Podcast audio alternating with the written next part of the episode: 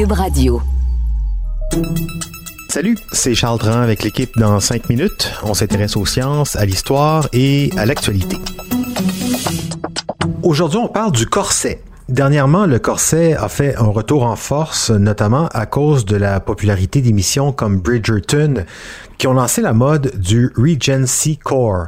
Toutefois, son histoire euh, est très controversée à ce corset et souvent synonyme de grossophobie et de sexisme. Mais est-ce vraiment le cas? Voici Sophie Croteau.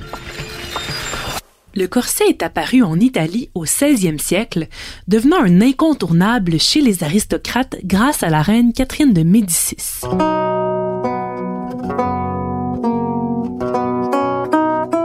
À l'époque, la mode est aux formes plus géométriques et le corset sert donc à aplatir le buste et créer un triangle inversé qu'on accentue à l'aide de cerceaux et de coussins aux hanches.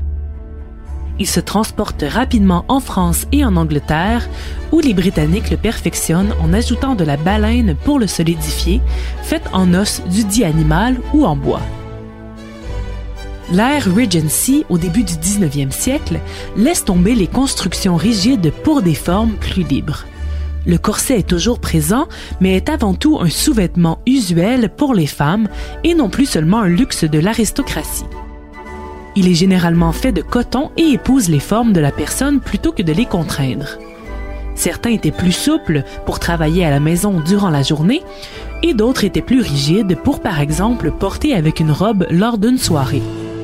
Mais ils étaient définitivement confortables. La baleine est maintenant faite en métal et on ajoute des œillets à l'arrière et des attaches à l'avant pour permettre aux femmes de le mettre et l'ajuster elles-mêmes. On fait aussi l'apologie du corset comme une façon de supporter le dos et améliorer la posture plutôt qu'une façon de devenir mince. Le début du 20e siècle annonce le début de l'ère édouardienne où on voit apparaître un corset qui dessine la taille en forme de S en aplatissant l'abdomen et en courbant le dos. Les corsets luxueux sont encore faits en Europe, mais on peut aussi en trouver des moins dispendieux faits industriellement. Canada, les compagnies Crampton Corset à Toronto et Dominion Corset à Québec produisent des milliers de corsets chaque jour pour suffire à la demande. Malheureusement, la Première Guerre mondiale sonne le glas du corset.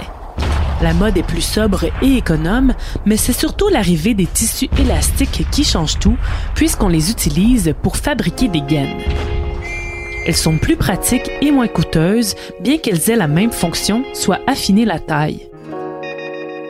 Le corset disparaît totalement dans les années 60 et 70 et on préconise plutôt les régimes, l'exercice et la chirurgie plastique pour avoir l'air plus mince. Si le corset a en effet eu comme fonction de changer la taille des femmes à une certaine époque, il était avant tout un sous-vêtement usuel comme nos brassières aujourd'hui et non un instrument de torture. Selon l'auteur et historienne Hilary Davidson, l'idée que le patriarcat a imposé aux femmes un vêtement restrictif et pénible à porter est tout simplement un mythe, puisque les femmes n'auraient jamais accepté un tel supplice pendant 400 ans. Pourquoi pense-t-on alors qu'ils étaient si inconfortables? L'historienne Cass McGann pense qu'il s'agit simplement d'un problème de perception à cause des actrices qui se plaignent de leurs costumes d'époque souvent mal ajustés, mais aussi des dizaines de scènes de films où l'on voit une femme souffrir lorsqu'on attache son corset.